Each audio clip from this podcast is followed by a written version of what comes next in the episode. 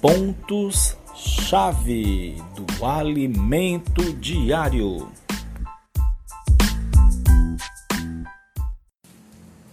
Olá, bem-aventurados! Chegamos à quinta-feira. O título de hoje é continuando o título de ontem: O caminho da salvação, o processo de santificação, parte 2. Lembrando que estamos no tema, a semana tem o tema A Sequência Maravilhosa da Bíblia. Romanos abre para nós o livro de 1 Coríntios. Como já falei, 1 Coríntios é esse fundo negro que mostra muitos problemas é, de uma igreja, mas que Cristo, como centro, como sendo o poder de Deus, sabedoria de Deus, traz todo, todo, toda a. resolve todos esses problemas. Através de quê? Através da cruz. A cruz é que resolve os problemas. A maioria dos, dos problemas da nossa vida, todos os problemas da nossa vida é por causa do velho homem. O que é esse velho homem? Velho homem é esse universo a qual nós nascemos. A Bíblia chama de velho homem.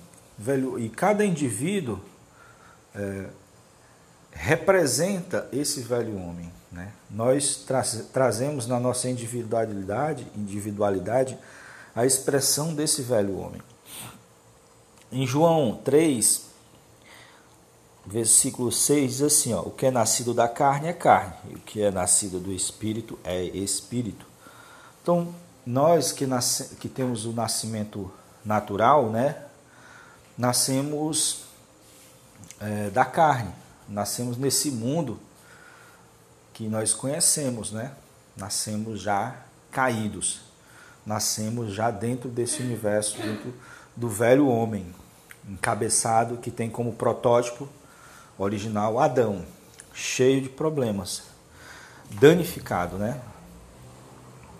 E mais, quando nós encontramos Cristo na nossa vida, quando cremos no nome dele, recebemos o nome dele, nós nascemos de novo. Nascemos agora para dentro de outro universo, para dentro de Deus, né? para dentro do novo homem. É, Cristo, para ele poder nos tirar do velho homem e nos introduzir no novo homem, ele teve que criar um caminho. Ele mesmo entrou no velho homem. Ele mesmo se tornou um protótipo de Adão, mas sendo o último protótipo. Ele seria o último protótipo de Adão. Quando ele entrou, tornando semelhante a nós, semelhança de carne, no entanto, uma carne não pecaminosa, ele não pecou, mas tinha carne. Quando ele foi para a cruz, permitindo né, o corpo dele ser crucificado, a alma dele ser crucificada, porque também a, a, a parte psicológica de Jesus também passou pela cruz. O corpo foi crucificado ali no final da vida, no episódio da crucificação. Mas a alma dele passou toda a sua vida carregando a cruz, né?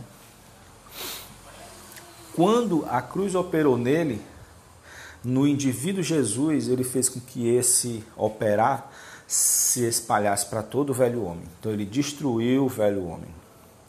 E, e ele morreu, morreu com ele o velho homem. Mas ele não ficou morto. Deus o ressuscitou para daí gerar o novo homem. Então esse caminho que ele fez é o mesmo caminho que está acontecendo conosco. Em Romanos 6, versículo 4 diz assim: Fomos, pois, sepultados com ele na morte, pelo batismo. Então, o batismo é que representa essa morte. Para que, como Cristo foi ressuscitado dentre os mortos, para a glória do Pai, assim também andemos nós em novidade de vida. Versículo 5: Porque se fomos unidos a Ele na semelhança de Sua morte, Certamente o seremos também na semelhança de sua ressurreição. Sabendo isto, que foi crucificado com ele nosso velho homem, para que o corpo do pecado seja destruído e não sirvamos o pecado como escravos. Viu aí? Quando nos unimos, a Cristo, o processo que ele passou passa a acontecer conosco também. A morte do velho homem, das velhas práticas, das velhas maneiras, da velha forma de pensar, e agora viver em ressurreição, viver uma nova vida, a vida de Jesus ressuscitado, que é o novo homem. Antes, nós éramos escravos, éramos obrigados, né? estávamos embaixo do jugo do pecado. Paulo até mostra isso numa, num versículo, numa frase dele, no Romanos 7, versículo 24. Desventurado homem que sou, quem me livrará do corpo desta morte? Então, quanto, quando você está assim, é, sem ser no espírito, né, fora de Deus, quanto mais você tenta vencer o pecado, mais você perde para ele, ao ponto de se desesperar. Mas nós não só nascemos de novo, não só o nosso espírito nasceu de novo, mas nossa alma está sendo santificada Agora, esse novo homem é como se, for, é como se fosse assim um campo a qual nossas raízes estão fincadas, absorvendo os elementos divinos, absorvendo os elementos de Jesus. E pouco a pouco nós estamos sendo santificados. Porque a raiz é santa, então a seiva também é santa, e essa seiva está sendo transferida para nosso ser. Seja paciente consigo mesmo, você está sendo transformado. Você que está arraigado em Deus. Como? Quando você lê a Bíblia, quando você invoca o nome do Senhor, quando você lê livros espirituais, quando você está na comunhão com os irmãos, tudo isso faz com que as suas raízes se aprofundem e absorvam os elementos santos. É um processo metabólico espiritual, bem lento, mas que acontece.